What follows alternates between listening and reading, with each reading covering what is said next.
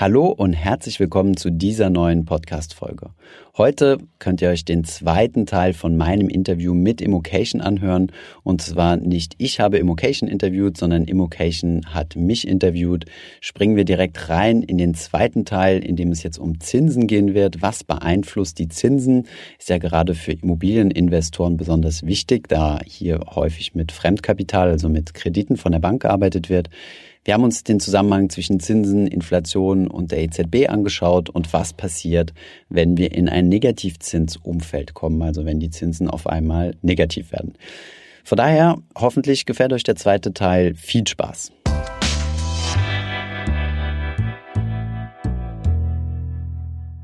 Dann würde ich sagen, holst du langsam mal die Glaskugel raus und okay. wir, wir, schauen jetzt mal ein bisschen, ein bisschen äh, erstmal den, den volkswirtschaftlichen Zusammenhang, vielleicht auch für mhm. Immobilieninvestoren, äh, die Zinslandschaft. Also ja. wir ähm, äh, blenden das dann nachher ein. Ja, das ist das Chart, äh, okay. Zinskurve im, im Euroraum und, und äh, in USA. USA. Das mhm. ist ja schon relativ krass. Also USA ist jetzt mal hochgegangen, jetzt wieder runter. Äh, Euro liegt eigentlich im Euroraum, liegt am Boden flat, flat mhm. die ganze Zeit. Äh, vielleicht fangen wir vorne an. Wo, wenn, wenn ich als Immobilieninvestor mir ein, ein Darlehen nehme, wo kommt mhm. das Geld eigentlich her dafür? In der Regel von der Bank. Genau. Die Bank nimmt es über von den, äh, von den, also von den Spareinlagen und über das Giralgeld und ähm, ja, da kommt das Geld her. Oder sie finanziert sich halt über die EZB, ja. Genau, und da kommt der Leitzins quasi ins Spiel, also genau. worauf ich hinaus will, welche, welchen, welchen... Ach so, der Link zwischen einem Immobilieninvestor genau. und dem genau. Leitzins, was mich das interessiert, ja. Genau. Ja gut, das ist halt, ja, die Banken hängen ja so zusammen quasi über die EZB, dort wird das Geld eingelagert, da kriegen sie einen Zins oder sie leihen sich halt und dann müssen sie einen Zins bezahlen. Deswegen leitet, ist dieser Zins, die Kurve, die du gezeigt hast, halt signifikant für alle Zinssätze in irgendeiner Weise, sowohl für Sparer, deswegen kriegen Sparer nichts mehr und für Immobilienzinsen, deswegen könnt ihr so günstig Darlehen aufnehmen. Ja. Okay, und was, was beeinflusst den Leitzins? Ah, erstens mal, der, der wird festgelegt, also der wird quasi festgeschrieben von der EZB oder vom, vom Gremium. Und ähm, also da sitzt ein Trupp Menschen und entscheidet, genau, das ist der und Leitzins. entscheidet, ja. genau, die entscheiden, die legen den Leitzins fest in Abhängigkeit von der wirtschaftlichen Lage. Also die EZB hat ja verschiedene ähm, Funktionen, also die muss, äh, was weiß nicht mehr genau, die, die Geldstabilität behalten, so dass die Inflation nicht über zwei Prozent steigt. Das ist, glaube ich, in den letzten Jahren kein Problem gewesen. Und ähm, ja, gucken, dass die Wirtschaft irgendwie läuft. Also ja. Warum will man das? Warum will man Geldstabilität behalten? Weil Inflation nicht gut tut. Ja, ich denke, wir Deutsche sind ein bisschen traumatisiert, was das Thema Inflation angeht. Wir hatten ja Hyperinflationen hier schon erlebt, aber genau, also du willst, dass, dass das Geldniveau halt irgendwie stabil bleibt. Also ein bisschen Inflation ist immer gut, weil ich meine, die Staaten sind ja auch verschuldet und durch die Inflation fallen ja auch dann der Wert, also der, der Schulden. Aber ähm, ja, zu viel Inflation sorgt halt für Panik, ja. Okay. So, und das heißt, ein Leitzins ist ein Instrument der Zentralbank, mhm. äh, um Geldstabilität sicherzustellen. Mhm. Und als Immobilieninvestor und als Sparer hänge ich quasi eigentlich am Tropf von diesem Leitzins irgendwie, oder? Der genau. Zusammenhang ist sehr direkt. Mhm. Ähm, jetzt sieht man hier auch in, in, in dem Chart äh, 2005 ging es langsam hoch, 6, 7 und dann äh, 7 kann ein Crash. Oder genau. Wa mhm. was ist da grob passiert? Weil da kann man vielleicht einmal erklären, mhm was die Zinsen da gemacht haben. Ja gut, die Zinsen sind halt sukzessive gestiegen, ja, bis zum, bis zum Jahr der Finanzkrise. 2008 war ja die Finanzkrise. Und ähm, dann sind die, der gesamte, ja, wie soll man sagen, Kapitalmarkt ist quasi eingefroren. Keine Bank hat keiner Bank mehr getraut.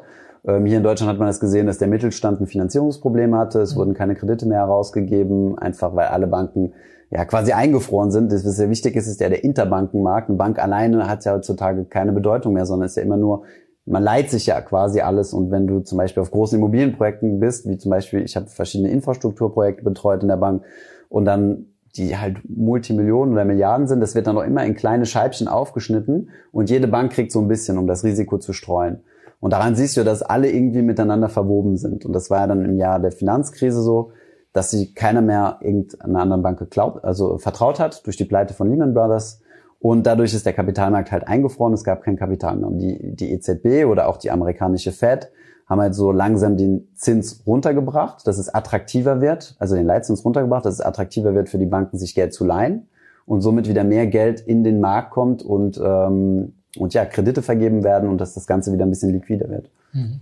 Okay, also es, es war quasi ein, ein, ein Mittel, die Zinsen dann zu senken, um dem Crash quasi genau, gegenzuwirken, um wieder Geld in den Markt zu bringen, zu damit überhaupt wieder investiert werden kann. Mhm. Was dann ja auch logischerweise rückwärts betrachtet ein super Zeitpunkt war, äh, dann beispielsweise Immobilien, also die Preise waren natürlich Zum Beispiel, irgendwie, mhm. also äh, man hat wieder dafür gesorgt, dass man irgendwie investieren kann auch. Auch in ganz anderen Sektoren, also ich meine, du hast, also du hast ja überall Booms quasi, sowohl am Aktienmarkt als auch die Startup-Branche, du sprichst auch immer mehr von Unicorns und solchen Dingen. Und äh, ja, genau, Immobilien. Also Immobilien sind ja nicht so ein einzelnes Asset, das an Wert gewonnen hat, sondern auch ganz viele andere drumherum. Ja, ja. Genau, und jetzt, jetzt müsste man noch denken, weil das auch davor passiert war. Also nach dem Crash waren dann irgendwie die Leitzinsen sehr, sehr niedrig. Ja. Und jetzt müsste man die doch eigentlich wieder sukzessive, steigen erhöhen, lassen. Ja. um wieder ein Instrument in der Hand zu haben, wenn es wieder crasht, dass ich sie wieder senken kann. Mhm.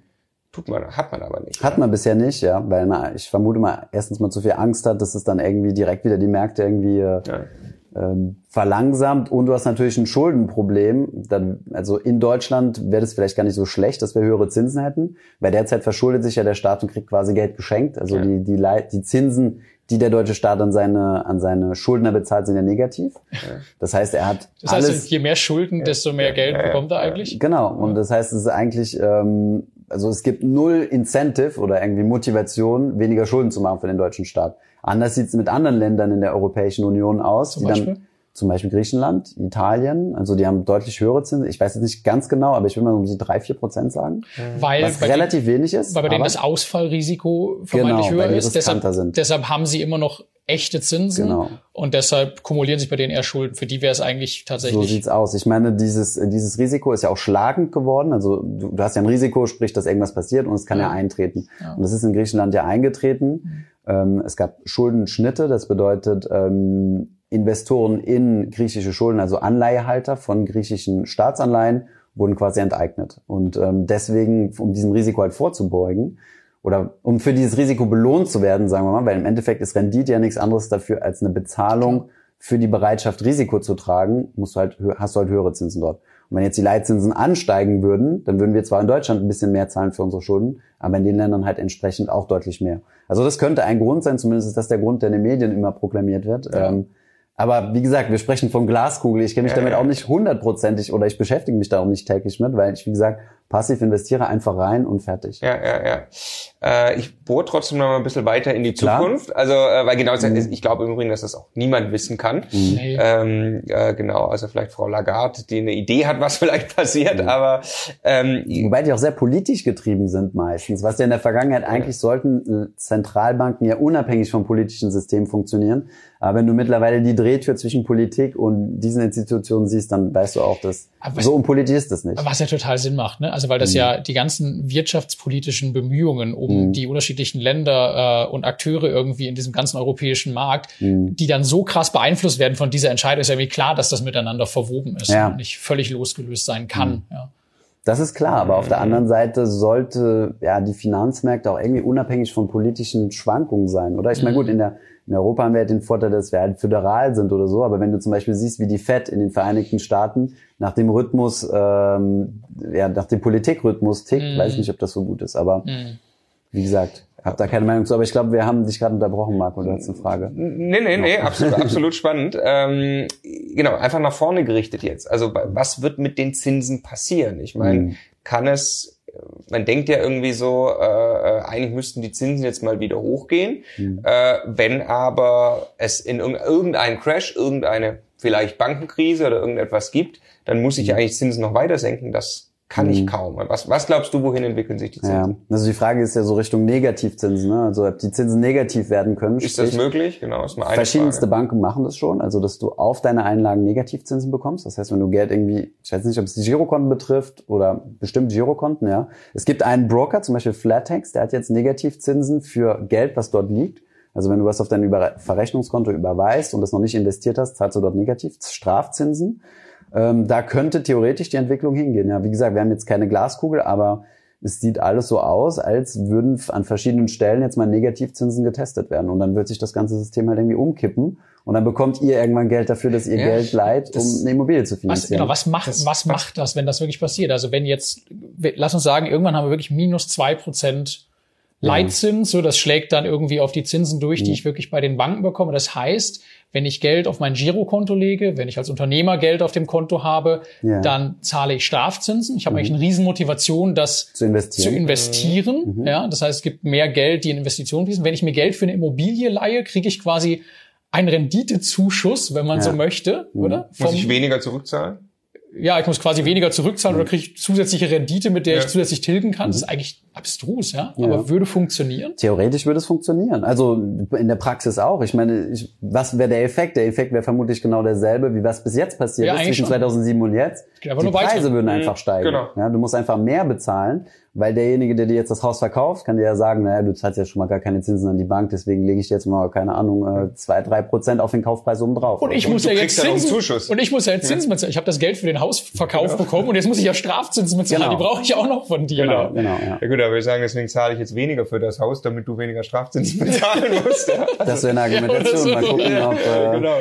Ja. Befreie dich von der Last des Geldes. Du bekommst nicht so viel Stimmt, von mir. Das ist gar nicht so schlecht. Aber ja, es, es ist also auf jeden Fall eine interessante Entwicklung zu sehen. Ja. Und es ist wirklich der Punkt. Ne? Man hat ja künstlich diese null Prozent, also auch in diesem Diagramm ist mhm. quasi, das nähert sich null, so und jetzt ist Ende. Mhm. Okay, was passiert jetzt? Mhm. Aber wenn man es weiterdenkt, im Prinzip kann das halt sich schon beliebig weiterentwickeln. Mhm. Ne? Also ich meine, ich habe das auch in der Bank viel mitbekommen. Ich meine, gerade in der Vergangenheit ähm, war das Thema, also sagen wir mal so, vor fünf Jahren hätte noch niemand über Negativzinsen gesprochen. Da hieß es immer um das Thema, wir machen jetzt ein Forward-Darlehen oder sowas oder ja. wir schreiben uns die Zinsen jetzt fest für unser Eigenheim, damit wir in drei Jahren, wenn der Kredit ausläuft, noch den heutigen Zins bekommen. Ich weiß nicht, ob das heutzutage noch ein Thema ist. Ihr steckt da bestimmt mehr drin. Mhm. Aber ich höre da nicht mehr so viel davon. Und, und mittlerweile kommt so das Thema Negativzinsen so langsam ins Gespräch und die Leute finden sich so langsam ein mhm. bisschen damit ab. Von daher würde ich mich jetzt nicht wundern. Also wenn, äh, wenn da jetzt tatsächlich sowas kommen würde. Wir, wir haben äh, gerade gestern von einem Immobilieninvestor gehört, der hat mhm. von seinen Banken gehört, die müssen jetzt erstmal die IT-Systeme alle prüfen. So, ob das überhaupt geht. Ja, ob das überhaupt geht, dass der Zins negativ ist, dass ja. das Feld überhaupt die Eingabe ja. annimmt, dass da jetzt ein Minus steht. Das ist ne? jetzt wir von 1999 genau. auf 2000 umgestiegen sind, hatten auch alle Angst, jetzt stürzen alle Computer Genau, ab. damals ist nichts passiert, wer weiß jetzt bei genau. Negativzinsen. Ne?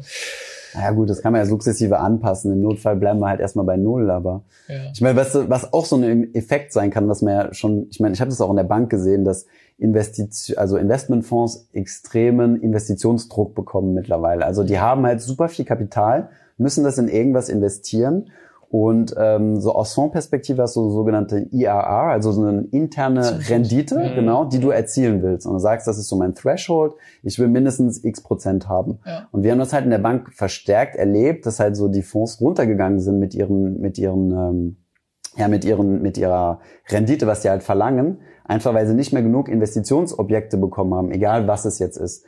Und ich meine, man sieht das selber ja auch irgendwie im Venture Capital Bereich, dass du immer mehr, also dass die Funding-Runden immer größer werden. Die Startups bekommen immer mehr Geld.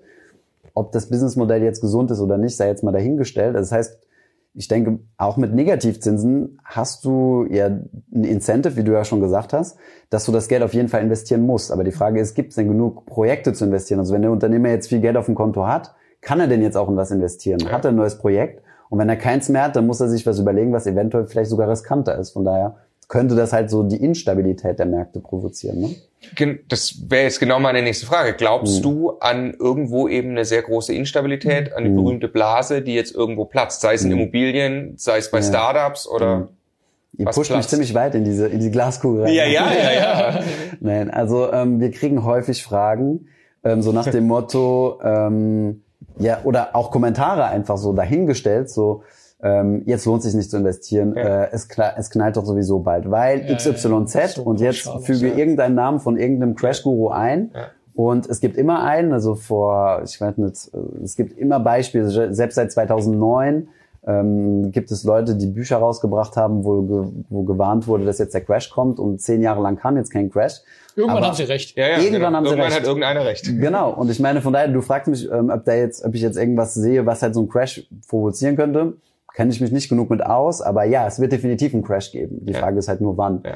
Und wer jetzt die letzten zehn Jahre ähm, darauf gewartet hat, dass ein Crash kommt, der hat extrem hohe Opportunitätskosten. Ja was bedeutet, dass er vermisste Rendite hat. Also wenn der jetzt zehn Jahre lang das Geld auf dem Konto hat und gehofft hat, hoffentlich kommt jetzt der Crash, hoffentlich kommt jetzt der Crash. Und dann steigt der war leider enttäuscht, ja. ja.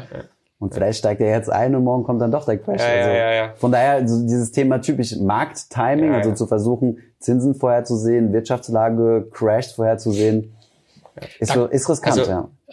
Und funktioniert auch selten ja, haben wir uns, glaube ich, auch von verabschiedet. Also Marketing, mhm. auch gerade bei Immobilien, das, was mhm. wir auch erzählen, da geht es eben nicht darum, genau. zu sagen, okay, ich kann ich jetzt in München kaufen, anstatt ja. das wäre Spekulation. Genau. Äh, eine Immobilie muss sich anders rechnen so. Mhm. Aber genau, na, also nach vorne gerichtet, das Investitionsklima für Immobilien, ähm, also wenn ich jetzt äh, äh, was kann mir passieren, wenn die Zinsen steigen, mhm. dann habe ich ein gewisses Zinsänderungsrisiko ja. quasi beim mhm. Immobilieninvest. Würdest du dich jetzt noch, äh, fühlst du gut, du investierst quasi indirekt in Immobilien, ja. fühlst du dich gut mit Immobilieninvestments von jetzt an in die Zukunft gerichtet oder würdest du jetzt irgendwo die Reißleine ziehen? Also ich bin, wie gesagt, überhaupt nicht der Typ für das Thema Immobilieninvestment. Also ich weiß nicht, also sagen wir es mal so, wenn ich jetzt mit, äh, mit Leuten aus dem Umfeld spreche, die schon ein bisschen mehr Erfahrung haben, die mir dann sagen, ach, um, hätte ich doch damals vor, keine Ahnung, 30 Jahren mhm. doch einfach mal mehr Immobilien gekauft. Mhm. Oder damals habe ich mir die so und jene Wohnung angeguckt, die hat damals so viel gekostet, heute ist sie zehnmal so viel wert und so. Ähm, Im Nachhinein ist sowas immer ziemlich einfach zu beurteilen. Wenn ich nämlich im Nachhinein gucke, dann hätte ich auch vor 30 Jahren in Aktienmärkte investieren müssen. Das ist nämlich genauso gestiegen. Ähm, von daher ist was im Nachhinein so einfach ist, ist in, in, in die Zukunft gerichtet, kann man halt einfach nichts sagen. Ja, ich meine, ähm, es gibt die einen, die sagen Immobilienblase, weil du hast so große Wachstumsraten in Deutschland gehabt in der Vergangenheit. Ich meine, in Berlin siehst du überall die Schriftzüge, äh, meine Miete ist nicht deine Altersvorsorge oder sowas. Ja. Und auf der anderen Seite, wenn du es mal mit anderen Gro international oder ja, ähm, ja Großstädten in Europa vergleichst, mit London und Paris, wo ich auch gewohnt habe, wo ich auch Mieten bezahlt habe, dann ist es hier in Deutschland lächerlich. Ja? Also ja. was heißt lächerlich? Es ist definitiv geringer. Und die Frage ist jetzt, auf der einen Seite gibt es Lager, die sagen, Deutschland ist total unterbewertet, wie große Investmentfonds. Ich glaube, KKR ist in Berlin eingestiegen mit einem großen Immobilienportfolio. Und ähm, auf der anderen Seite hast du die, die Leute, die nach Crash rufen, rufen. Und irgendwo ist, irgendwo ist die Wahrheit so dazwischen. Welche Nachrichten liest du? Also was, was lässt du an dich ran, um dir dein Bild zu machen? Über die Aktualität? Ja. Ähm, es ist immer recht schockierend, aber ich sage eigentlich gar nichts. Ja. Also ich informiere mich überhaupt nicht. Ich habe äh, verschiedene Newsletter, branchenspezifische Newsletter, die mich interessieren. Und ähm, das war's. Aber so so News, keine Ahnung, Terror oder so, was, wenn da sowas große Dinge passieren, dann bekomme ich das über mein Umfeld mit. Ja. Oder halt mal im Radio, wenn da irgendwie ein Taxi sitzt oder sowas. Aber da informiere ich mich eigentlich überhaupt nicht. Keine Nachrichten-App auf dem Handy? Nee, keine, nee, überhaupt nicht. Und auch keine, nicht irgendwie Push oder oder auch keine ähm, börsenrelevanten Dinge oder so. Interessiert mich eigentlich nicht. Ich wurde vor kurzem gefragt, äh, also letzte Woche, wo ich den DAX 2020 sehe und dann musste ich halt erstmal fragen, wo er heute steht. okay. Also ich habe keine Ahnung, ich verfolge das auch nicht.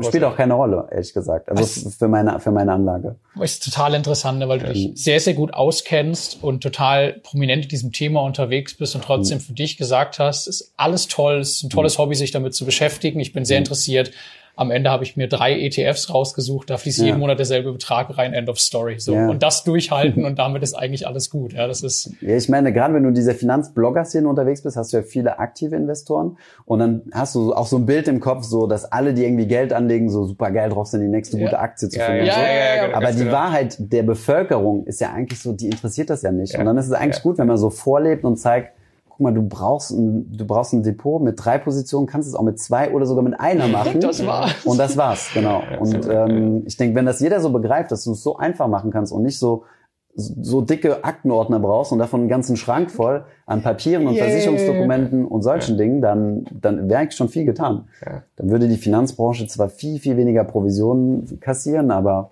aber es, die, die Leute haben es mehr in der Tasche. Wirklich, wenn du dir jetzt den Anfang 20-Jährigen vorstellst, der ins Berufsleben startet, wenn der jetzt mhm. das tut, was du gesagt hast, also mhm. legt die richtige Sparquote fest, anderes Konto, leg fest, was du von Gehaltserhöhung auf dieses Konto machst und das Geld geht in MSCI World ETF und das war's. Du bist in und einer mach Stunde Kopf runter, zwei Versicherungen auf deinen Job. Und zwei, okay, ja, und was der Haftpflicht, berufsunfähig, Kranken und dann bist du eigentlich gerettet. Und dann bist du nach einer Stunde sinngemäß bist du fertig mit dem Thema Finanzplanung und dann kannst du exekuten. Ne? Das ja. ist und es ist es, es klingt halt zu einfach, um wahr zu sein. Deswegen fuchsen ja. sich die Leute halt ein bisschen rein oder haben halt Angst und, und machen gar nichts. Ja. Kann man sagen, dass das von von dir und Finanzfluss eine eine Mission ist, dass das ja, auf jeden Fall. Was du, ja.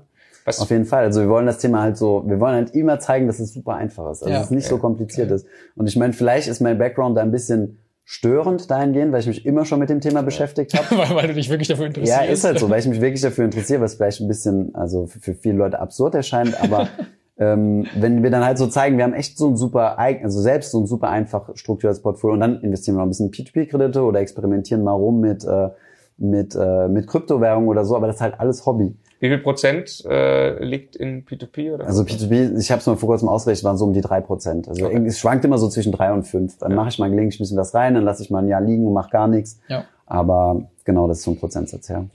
Äh, wie sieht Finanzfluss in fünf Jahren aus? Also, Nochmal die Glaskugel. ja, also in fünf Jahren. Ich kenne die Hochrechnung jetzt nicht mehr. Du kannst ja so Hochrechnung machen, wie, wie viel Abos du in fünf Jahren hast.